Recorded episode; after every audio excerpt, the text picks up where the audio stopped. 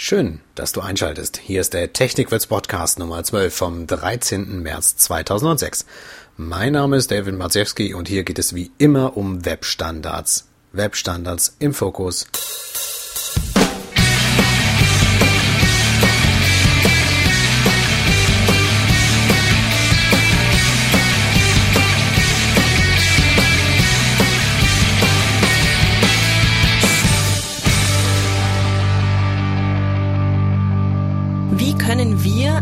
Leuten auf der Straße zeigen, dass wir auf den weißen oder schwarzen Ohrstöpseln nicht irgendwelche schlechte Musik hören, sondern Podcasts. Und wie können wir es dann schaffen, so wie die rote AIDS-Schleife, so wie die verarschte Rinderwahnsinnsschleife, irgend sowas. Wie können wir es schaffen, dass andere Leute dann mal sagen, hey, wieso hast denn du da eine, was weiß ich was, bla bla bla, eine Schleife? Und wir dann sagen, hey, das habe ich, weil ich Podcasthörer bin. Und die Frage, die danach kommt, das weiß ich ganz genau, ist, was bitteschön ist ein Podcast? Vielleicht ein toller Einstieg in den Smalltalk in der U-Bahn. Ich kann es mir so richtig köstlich vorstellen. Nein, brauchen wir denn wirklich einen Button, den wir tragen, der zeigt, es gibt noch was anderes auf dem MP3-Player als Musik?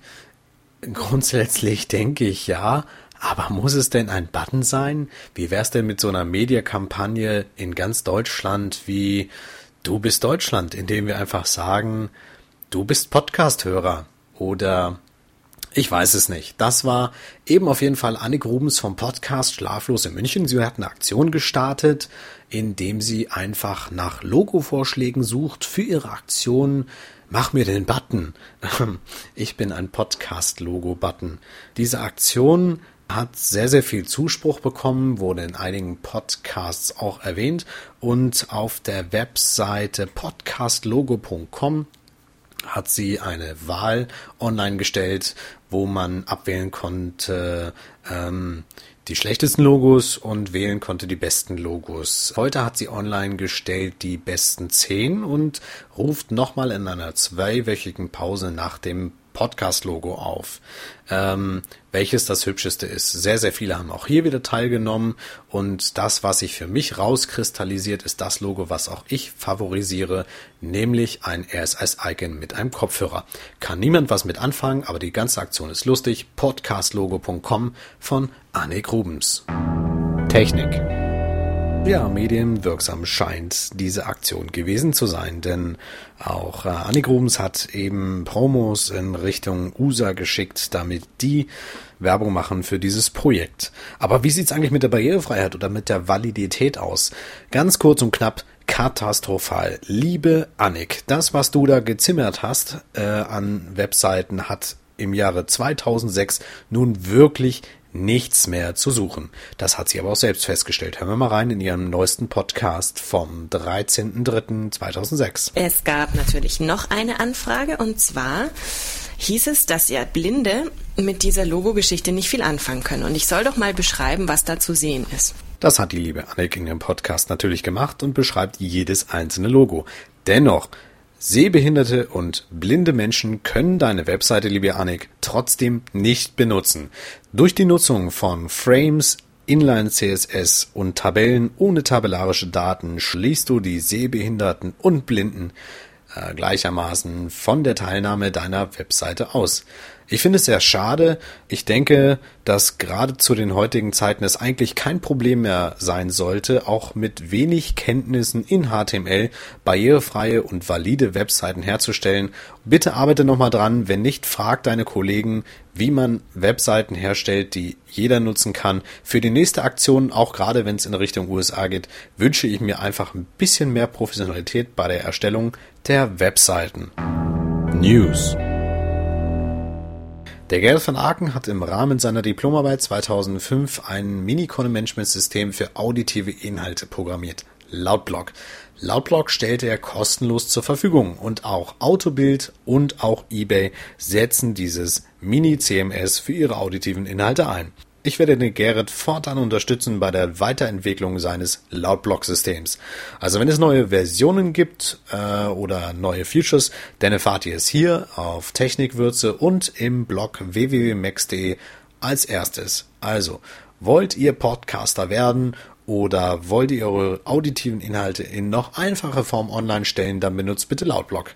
Nähere Informationen in den nächsten Folgen von Technikwürze. Die Mucke. Zum Abschluss des Technikwürze Podcast Nummer 12 gibt's noch ein bisschen Musik von Jim Fiddler. Welcome to Cairo Street aus dem Podsafe Music Network. Ich sage danke fürs Zuhören und freue mich auf nächste Woche Montag, denn dort gibt's den Technikwürze Podcast Nummer 13. Bis dahin.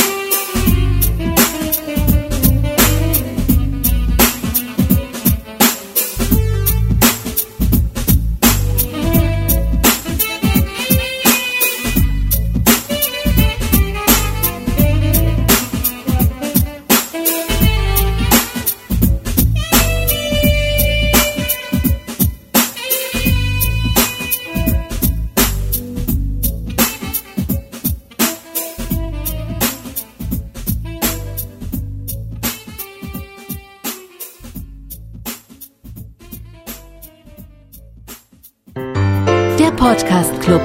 Vereint.